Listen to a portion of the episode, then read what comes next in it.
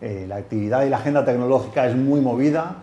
Una de las cosas bonitas que nos va a pasar hoy y ha pasado durante los días anteriores ha sido que bueno, pues tenemos un reencuentro con un antiguo compañero, eh, José de la Torre. ¿Qué tal? ¿Cómo estás? Buenas tardes, Alejandro. Muy bien. Pues encantado, encantado de vernos después de tantos años. Un placer porque José de la Torre y yo compartimos años de experiencia en la empresa Microsoft, una empresa que pues por aquel año en 2000 fue una empresa puntera, ¿no? Efectivamente, en aquella época fue el boom de Microsoft y creo que tuvimos la suerte de hacer partícipes del boom de la, tecnología y de participar de una empresa que en su momento fue puntera y, bueno, de la que disfrutamos, de la que disfrutamos trabajando durante mucho tiempo. Llegamos durante pocos meses a estar bajo el liderazgo de Bill Gates, del mismísimo Bill, Gates, aunque luego él pasó el testigo a Steve Ballmer, ¿no? correcto.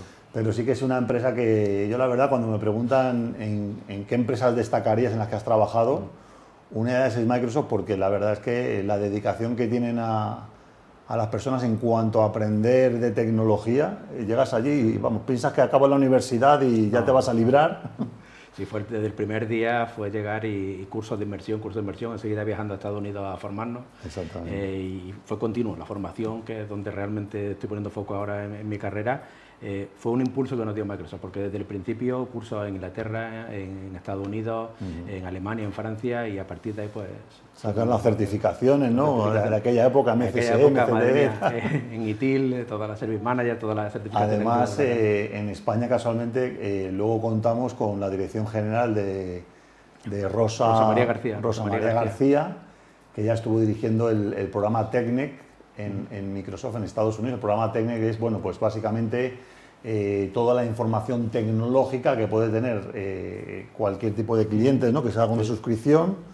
Está la suscripción de, de y luego hay una suscripción también para profesionales del desarrollo. Correcto. Entonces, ya sea que te, te dediques a infraestructura de desarrollo, pues siempre ha habido una infinidad de recursos para que, bueno, pues eh, no hace falta que vayas a la universidad, sino que tú desde tu casa o en tus propias horas libres o en el trabajo puedas apartar tiempo para esto que es reciclarse constantemente, ¿no? Cierto, tuvimos la suerte de coincidir con Rosa, que, en aquella época venía de Estados Unidos a trabajar directamente con Steve Ballmer y aportó muchísimo en aquellos años. Qué bueno. Bueno, pues os voy a enseñar en pantalla, yo que he cogido una imagen de, justamente cuál ha sido la razón de nuestro reencuentro con José de la Torre.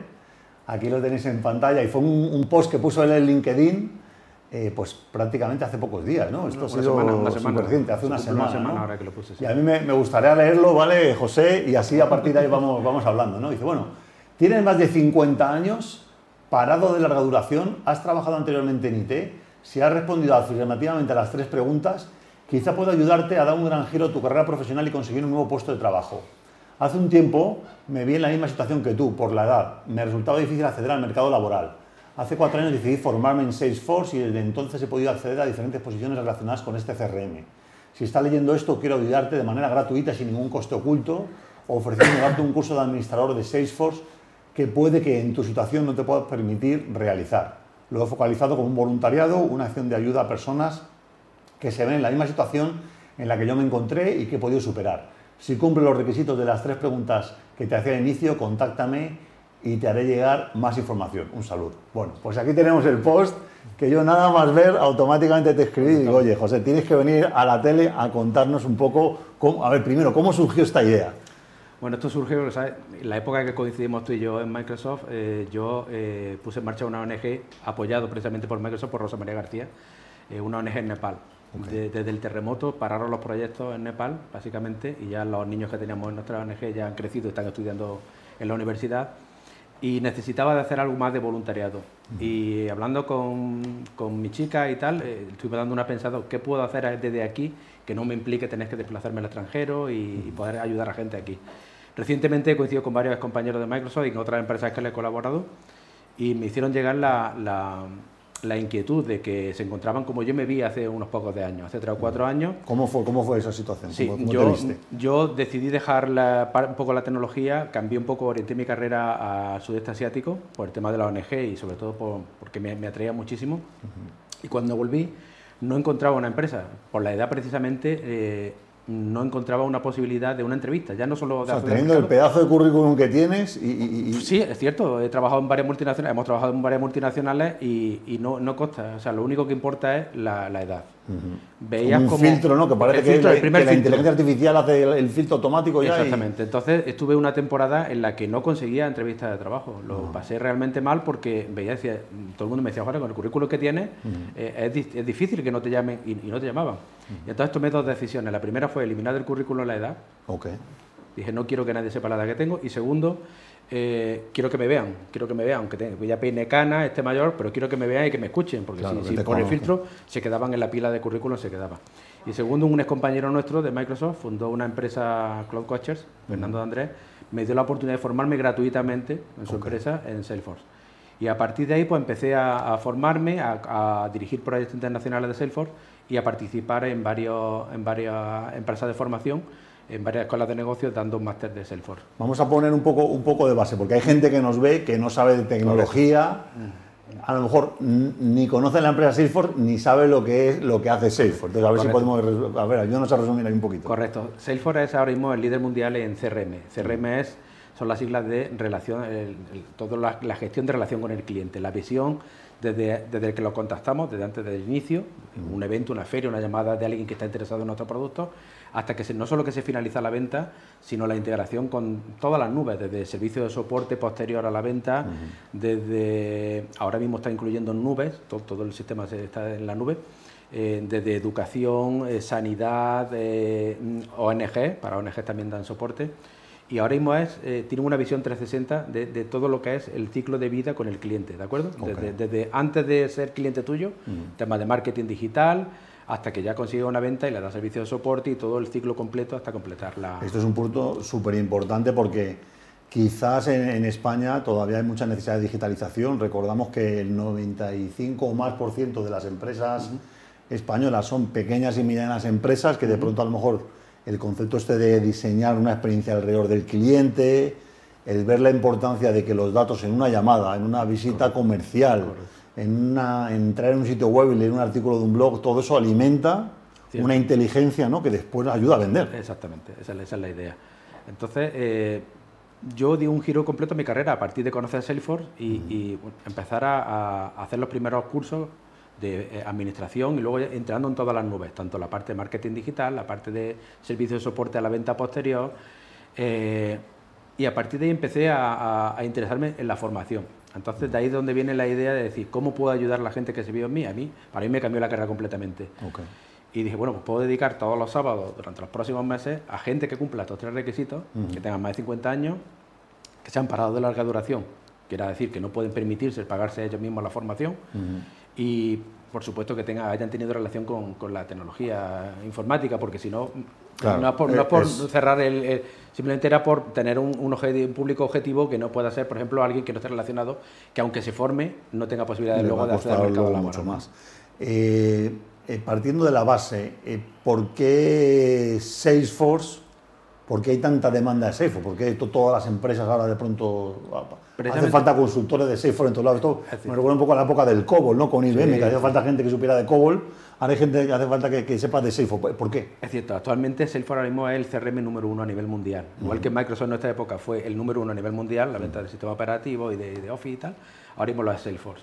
Eh, casi todas las empresas están implantando ahora un sistema de CRM. Se han dado cuenta que tienen que eh, dar una- una- un seguimiento a sus ventas y un seguimiento a, su- a sus clientes y eh, necesitan implementar un CRM. Salesforce es el, el- el ahora mismo el número uno El y además la, la referencia.